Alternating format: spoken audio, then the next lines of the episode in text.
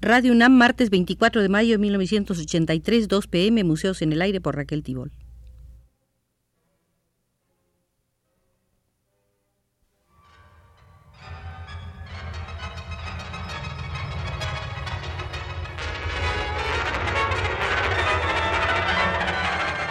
Museos en el Aire.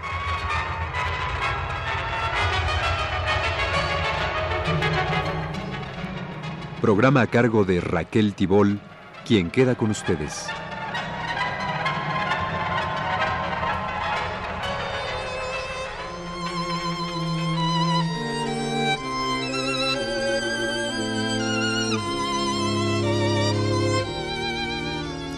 Nuestra visita de hoy será al Museo de los Museos. Aquí entraremos a la enorme sala de Francia, rica en tradiciones y sorpresas. En anteriores programas nos hemos ocupado de falsificadores de cuadros, pero aquí nos espera un caso muy singular, el de Jean-Jacques Montfort, quien hace a la luz del día y las circunstancias cuadros de Buffet, Léger, Utrillo, Picasso, Braque. Asqueado de ver el arte y el talento reducidos a una simple cuestión de dinero, Jean-Jacques Montfort decidió convertirse en imitador, en falsificador, pero un falsificador que juega limpio en el reverso de sus utrillos o sus braques, tan bellos como los auténticos y casi similares a ellos, jamás olvida de precisar, a la manera de, seguido de su propia firma. Así no engaña a nadie y no corre el riesgo de enfrentarse con la justicia.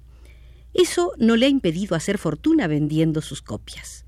En los Estados Unidos, donde vivió por mucho tiempo, le arrancaban de las manos sus cuadros. Los coleccionistas le encargaban falsos Picassos, falsos Leyés, para ponerlos en el lugar de los originales que iban a dar a cajas de seguridad. Por solo mil dólares podían darse el lujo de poseer la obra maestra de sus sueños y al mismo tiempo despertar la envidia de todos los amigos. No han faltado coleccionistas sofisticados que a propósito han mezclado los falsos y los auténticos cuadros. Este tipo de coleccionista, muy especial, formaba el grueso de la clientela de Jean-Jacques Montfort. El imitador ha revelado que muchas estrellas del cine y del show norteamericanos poseen buen número de cuadros colgados en lugar de honor en sus residencias. En diciembre de 1976, este listo señor confesó haber vendido más de 1.500 cuadros a precios que variaban entre mil y dos mil dólares, lo suficiente para hacerse rico. La celebridad no importaba, y era previsible que sus clientes se guardaran muy bien de aclarar la procedencia de sus joyas. Si lo encontraban en algún lugar fingían no reconocerlo. Un día Montfort descubrió que más de un cliente había tenido la iniciativa de borrar su constante inscripción a la manera de, junto con su firma. Entonces fue el depositario de la imitación quien se volvió un criminal falsificador. Entonces Montfort decidió cambiar de comportamiento en su producción artística.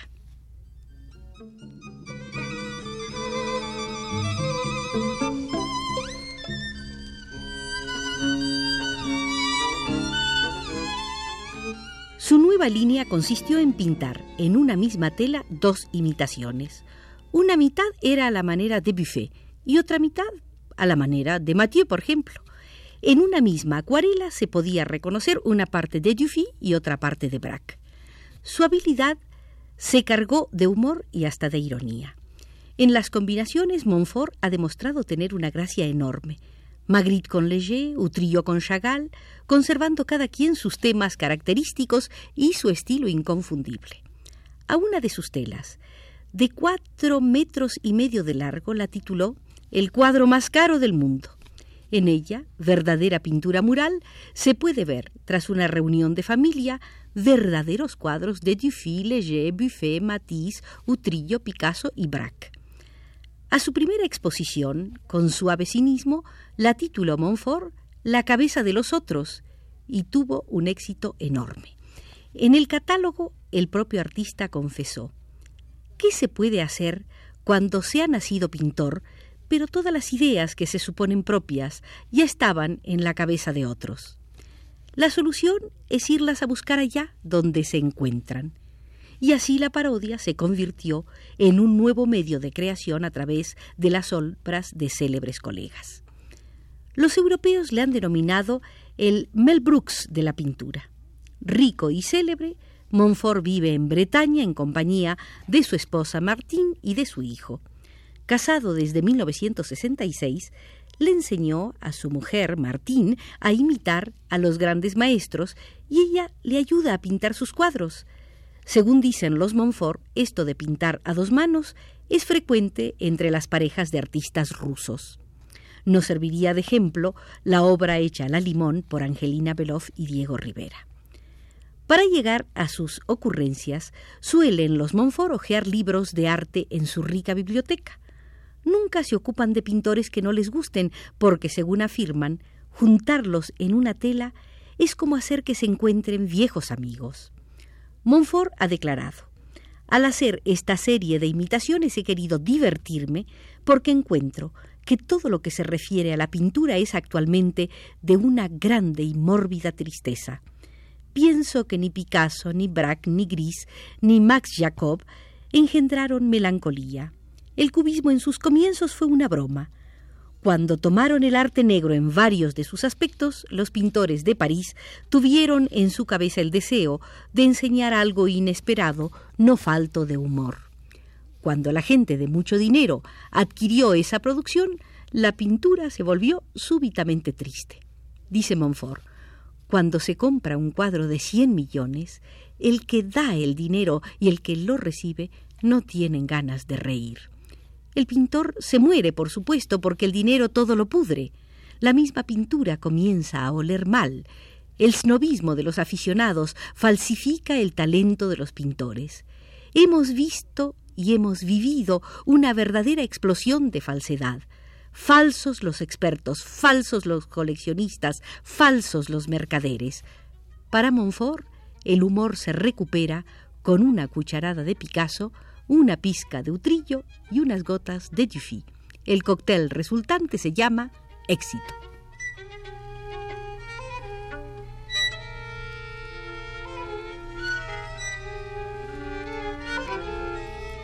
En el pabellón de Francia del Museo de los Museos, entremos a la sala del Art Deco entre fiestas, bailes y encuentros internacionales, entre refinamientos y una conciencia particular del gusto, nació el Art Deco.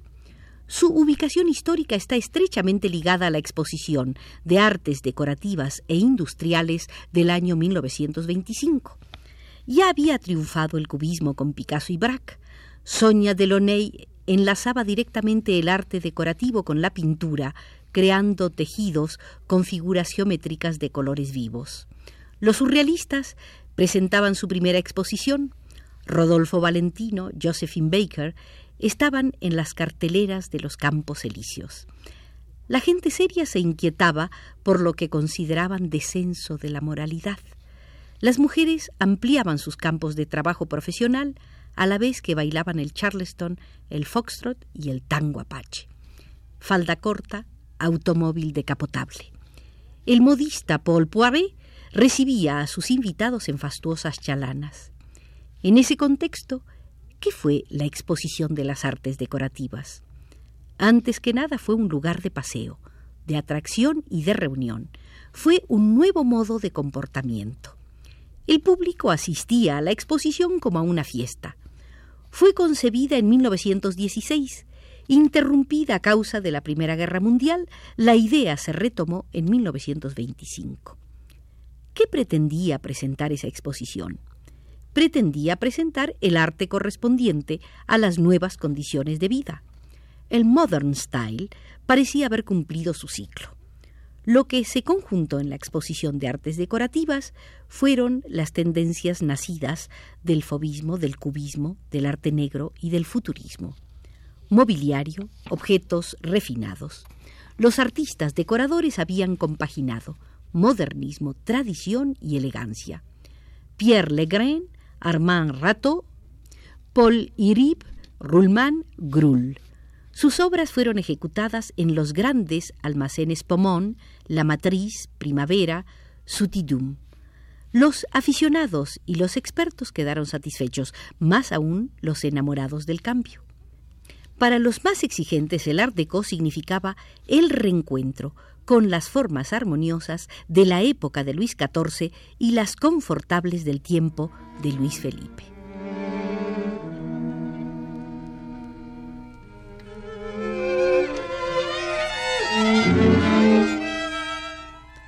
Fue Paul Verá quien logró imponer las formas nuevas con elementos de la naturaleza estilizados, cestas de frutas, guirnaldas de flores. Poco tardaron en volverse típicas del arte decorativo. No tuvieron la misma aceptación el teatro moderno concebido por el arquitecto Perret, el pabellón de turismo de Robert Mayet Stevens, el espíritu nouveau de Le Corbusier, los decorados de Pierre Charrot y de Francis Jourdain. Con sus cubos, sus paredes desnudas de ángulos rectos, estos innovadores, que le daban la espalda deliberadamente al pasado, aparecieron como seres molestos e inspiraron una especie de temor, una desconfianza instintiva porque ponían en tela de juicio a la sociedad misma. Francis Jourdain deseaba preparar con Le Corbusier un espacio cada vez más reducido en el que los muebles no valieran sino por su utilidad Decía Jourdain, se puede arreglar muy lujosamente una habitación desamueblándola más que amueblándola. Estos despreciados de la exposición de artes decorativas de 1925, estos modernos que preparaban el porvenir, fundaron cinco años más tarde la Unión de los Artistas Modernos, unión en la que se asociaron arquitectos, decoradores, diseñadores e industriales crearon habitáculos en concordancia con las necesidades económicas y utilizaron las posibilidades puestas a su servicio por la industria. Armand Lanoux expresó cuán generoso y loco fue 1925 en formas y en ideas, sincero y absurdo, desesperado, ruidoso y delirante. Su fecundidad de invención fue extraordinaria. Hoy todavía el Art Deco despierta sentimientos opuestos, irritación o admiración.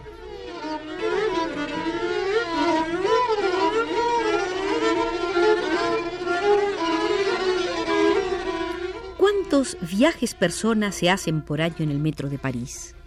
Cerca de 1.200 millones. La empresa nacional autónoma de transportes parisienses se preocupa por el confort psicológico de los viajeros han tomado en cuenta los colores, así como el servicio de cafeterías, boutiques, exposiciones y hasta conciertos de música. La estación Louvre fue el primer paso de la transformación. En 1969 quedó convertida en un pequeño museo. En la estación Saint-Denis se adecuaron vitrinas para esculturas. En la estación La Défense se montó en 1970 una exposición de artistas contemporáneos. Aquí se emplearon materiales nuevos, formas diferentes de comprender el espacio. En un ámbito amplio se pudo presentar una escultura en cobre de Maurice Legendre y un relieve en acero de Adam Tessier.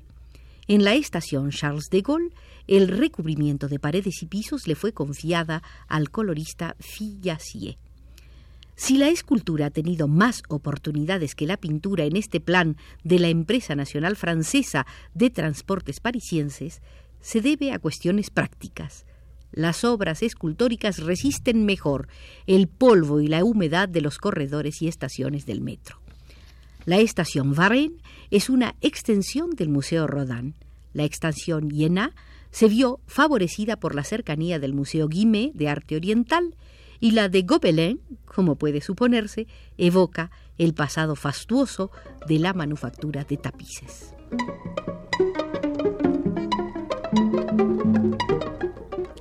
Por hoy concluye nuestra visita al pabellón francés del Museo de los Museos y ya las puertas se cierran por José Gutiérrez desde los controles.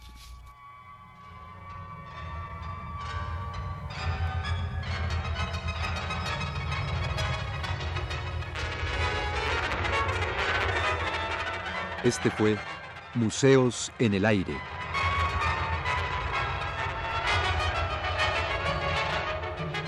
El programa de Raquel Tibol que se transmite todos los martes a las 14 horas.